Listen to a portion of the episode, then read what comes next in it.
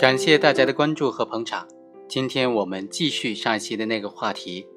上一期啊，我们从理论上对于徇私舞弊不移交刑事案件罪做了深刻的剖析。这一期开始呢，我们将通过一个案例来具体分析一下徇私舞弊不移交刑事案件罪在司法实践当中是怎么认定的，关键点在哪里，争议焦点在哪里。本案的主角是丁某，无锡市的林管局啊，就接到群众举报之后，就指派丁某去现场彻查。彻查的过程当中，就发现上坝村两年之内啊，涉嫌盗伐林木总共六百立方米。顾某等人呢，作为丁某的上司，就继续带着丁某等人到群众举报滥伐的其中三块林地进行实地的调查。并且画了三份图纸，事后呢，顾某就将这三份图纸交给了丁某，丁某就带着调查的结果向上坝村的领导进行了汇报，表示说上坝村的这个滥伐林木数量巨大，情节特别严重，已经涉嫌了构成滥伐林木罪，应当移交司法机关立案侦查处理，追究有关人员的刑事责任。但是呢，当地的镇领导要求说不要抓人。不要移送司法机关，所以呢，没办法，丁某只能够擅自的承诺，将认定的滥伐林木的数量降低到二十立方米以下，以行政处罚来结案，并且要这个镇的领导根据他的行政处罚确定的这个滥伐林木的数量，对上坝村的销售林木的这个木账做一个技术的处理，也就是改账了。之后呢，丁某隐瞒了自己在审账当中已经知道了上坝村滥伐林木大概是六百立方米的这个情况，仅仅以十七点多立方米作为调查结果，向林业局的领导做了汇报。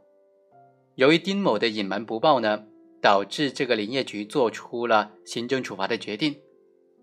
那么现在案发了，丁某他构不构成徇私舞弊不移交刑事案件罪呢？另外还有一个情况是，本案在一审期间呢，这个镇上坝村涉嫌滥伐林木罪一案，已经由林业局、公安局联合侦查终结，并且由市检察院提起了公诉。起诉书指控呢，上坝村涉嫌滥伐林木的数量达到五百多立方米。本案被告人构不构成徇私舞弊不移交刑事案件罪呢？它的关键问题就在于。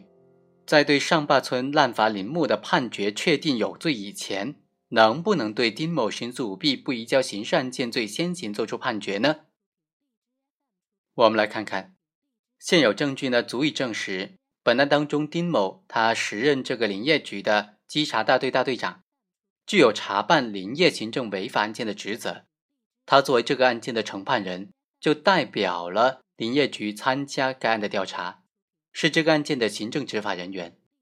对于上坝村涉嫌滥伐林木犯罪，有移交司法机关的义务。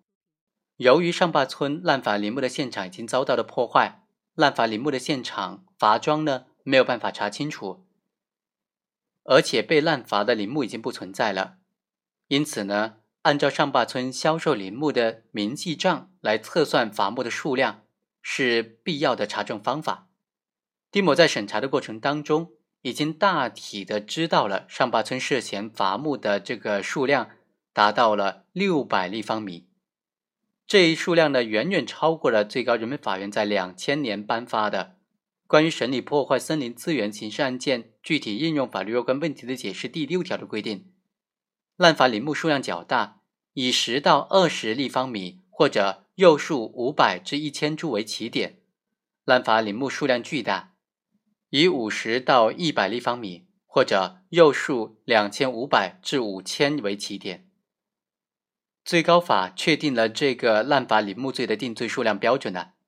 按照这个标准呢，显然这个上坝村已经涉嫌构成犯罪了，应当依法移交公安机关立案侦查，追究相关责任人员的刑事责任。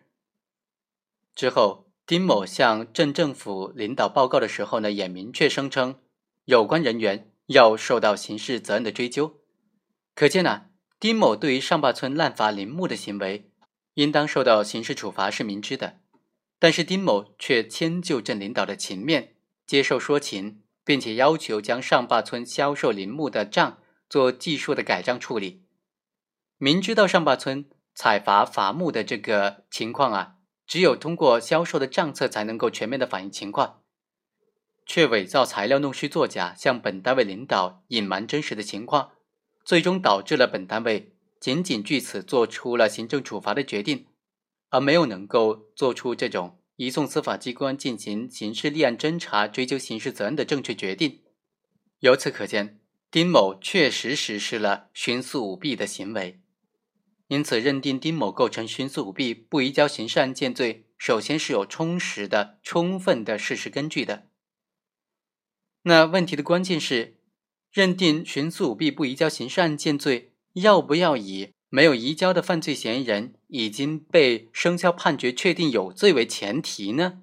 对这个问题，我们下期再来继续分析和探讨。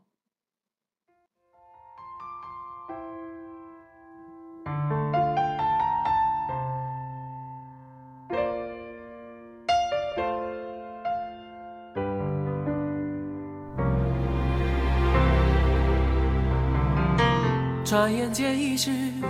这个世界，飞越天边，追赶着日夜，手舟车劳顿的傲剑。山顶的白雪，披着面对艳阳的坚决，如同我，不管岁月蹉跎。